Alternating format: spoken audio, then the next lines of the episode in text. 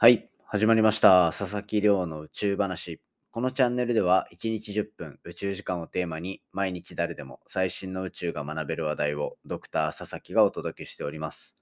早速今日の本題です。今日の本題は国際宇宙ステーションから放出する小型衛星の事業ですね。こちらがこちらを展開している三井物産エアロスペース。これが新たな人工衛星を JAXA に提供したというお話をしていきたいと思っております。で、今回紹介するのは、まあ最近よく用いられてるけど、実は多分皆さんあまり知らないんじゃないかなと思う、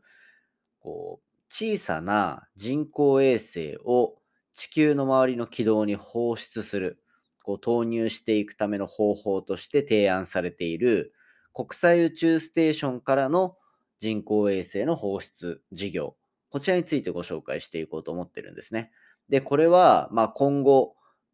こう、宇宙空間の利用っていうところ、そして人工衛星を打ち上げていくっていうところになった時に、人工衛星を単純にロケットから直接軌道に乗せていくっていうところではない方法も最近はいくつか実施されているので、今回はこちらについてご紹介できればなと思っております。で、この事業ですね、三井物産エアロスペースという、まあ、日本の企業が実際に行っている事業になりまして、で、まあ、今後はですね、こういった感じでこう宇宙で利益を上げてくる会社っていうのも出てくるんだぞというようなところを皆さんに知っておいていただけたら嬉しいなと思っておりますので、ぜひ最後までお付き合いください。よろしくお願いいたします。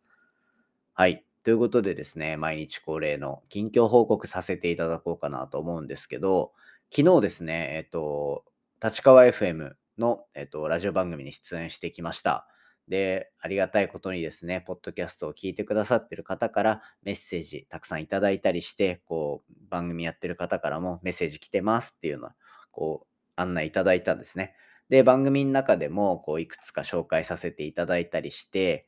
っていう感じで、本当になんかこう、聞いてくださってる方に支えられてるんだなっていうのを実感いたしました。ありがとうございます。でですね、えっ、と、なんか放送の内容どうだったのかなっていうところで言うと、なんか前回は実はあんまりリハーサルをせずにそのまま本番に行ったんですね。なので結構こう、その場での会話みたいになってて、で、今回はちょっとリハーサルをしたんですよ。そうしたら、なんかリハーサルをしてしまったからこそなのか、僕がすごいガチガチになってしまって なのでこう前半は結構、なんて言うんでしょう。こうやって話そうと思ってるからって頭の中で考えて結構たどたどしくなってしまったかなっていうところがすごく反省としてありますね。ただまあ後半はまあその状況にも慣れたので大丈夫だったんですけど、なんかそういうところに最初からちゃんと順応していけるようなこう人があのより仕事のできる人と言われるんだろうなと思いながら最初から順応できなかった自分にすごいこう悔しい思いがあるっていうのが正直なところです。ただですね、こうパーソナリティやられてる鈴木よしえさんと一緒にこう会話しながら、ああでもない、こうでもないと宇宙の話を楽しくできたので、これはこれで良かったかなと思っております。もしかしたらですね、そのラジオをきっかけにこのポッドキャストを聞いてくださってる方、今いらっしゃるかもしれないので、今後もですね、こういろいろあの他のところにチャレンジしていく僕の姿見ながらあの応援したいなと思ったら続けて聞いていただけたら嬉しいです。でですね、えっと、いつも聞いてくださってる方は、まあ、今回みたいに、あの、ラジオに頑張って出てみたりだとか、あとは他のこう講演してみたりだとか、いろいろ頑張ってみますので、これからもぜひよろしくお願いいたします。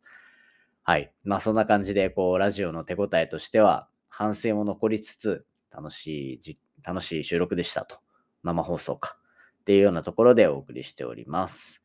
それでは早速本題入っていきたいと思いますね。今日の本題は、こう日本の三井物産エアロスペース株式会社というところがスタートしている国際宇宙ステーションからの小型衛星放出事業。ここでですね、えっと、初めてのワイドサイズ、少し大きめの人工衛星をこう今後放出していこうというところで、初めてのその人工衛星をこのこの度 JAXA に引き渡したというような、そんなお話をしていきたいと思っております。でですね、そもそも今回のお話の発端になるところで言うと、どうやって地球の周りの軌道にこう人工衛星を乗せているのかっていうところのお話をしていくのが大事なのかなと思っていて、まずですね、一番オーソドックスなパターンで言うと、これ人工衛星の軌道への乗せ方は、ロケットで打ち上げて、ロケットでそのまま直接軌道に人工衛星を乗せていくっていう方式ですね。で、まあこれが今までの宇宙開発の中でも一般的に行われてきた方法ではあるんですが、数年前からこう人工衛星をこう、なんでしょう、宇宙空間から狙った位置に落とすっていうような、そんな打ち上げの方法っていうのも実施されてるんですね。具体的にどういうことかっていうと、国際宇宙ステーション、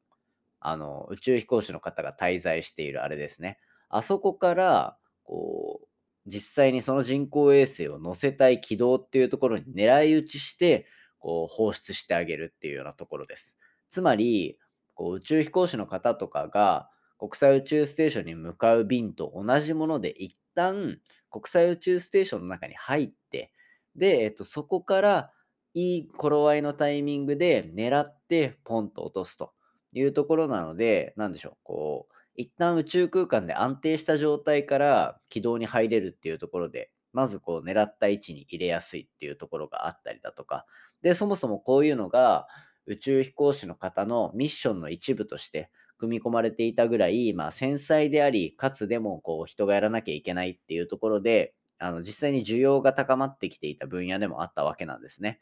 で、そういった中で、今回、えっと、紹介する三井物産エアロスペースっていうのは、国際宇宙ステーションからのあの超小型衛星の放出事業っていうのを行っていて、その中で今回取り上げたニュースでは、初めてワイドサイズの人工衛星の打ち上げっていうのをスタートさせるというようなところなんですね。で、このワイドサイズっていうのが何なのかっていうところなんですけど、最近呼ばれているこの超小型衛星って呼ばれるものっていうところは、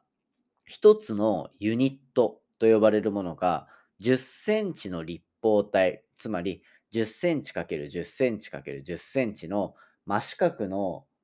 何て言うんでしょう、と、サイコロみたいなものを、えっと、一つのユニットとして、で、それを組み合わせた大きさで企画を決めるっていうことが多いんですね。で、それを、こう、横に2つ、縦に3つみたいな感じで、20センチ ×10 センチ ×30 センチっていう大きさのものをこう打ち上げよう。で、これを今回ワイド 6U サイズの超小型衛星と呼んでいたりします。で、実は最近こう天文の分野とかでもそうだし、いろんなところでこの 6U と呼ばれる20センチ ×10 センチ ×30 センチっていう、この大きさの人工衛星っていうのが結構飛ばされているので、ここに対してこう事業として、こう小型衛星の放出事業として、このサイズをカバーしていくっていうところは、三井物産エアロスペースに対しては非常に重要なこう、一番需要のある部分っていうんですかね。っていうふうに考えられるかなというふうに思っております。でですね、結構この大きさだけでもやれることっていうのは多くて、天文観測に使われることも多いですし、今回ので言うと、作ったのが、えっと、浜田製機株式会社っていうところ、そして株式会社アドニックス、そして、えっと、九州工大、この3社によるこう合作の人工衛星になっていて、ここには、えっと、通信用の機能だったりとか、あとは、えっと、カメラですね。高性能カメラっていうのが、えっと、搭載されていて、これによって、まあ、宇宙での画像を撮ったりとか、通信のテストをしたりっていうようなことを行うみたいです。まあ、こういった感じで、えっと、なんでしょう。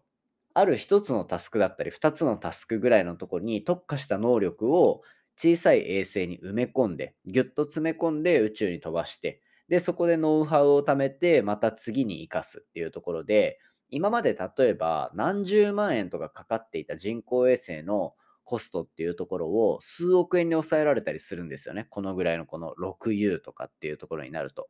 なので、そういったところで調整しながら宇宙空間でのこうトライアンドエラーみたいなところをする。そんなところが今流行っているので、そこに対してこうマーケットフィットみたいなのをしていく三井物産エアロスペースのこの取り組みについては、皆さんにも知っておきおいていただきたいなと思い、今回は紹介させていただきました。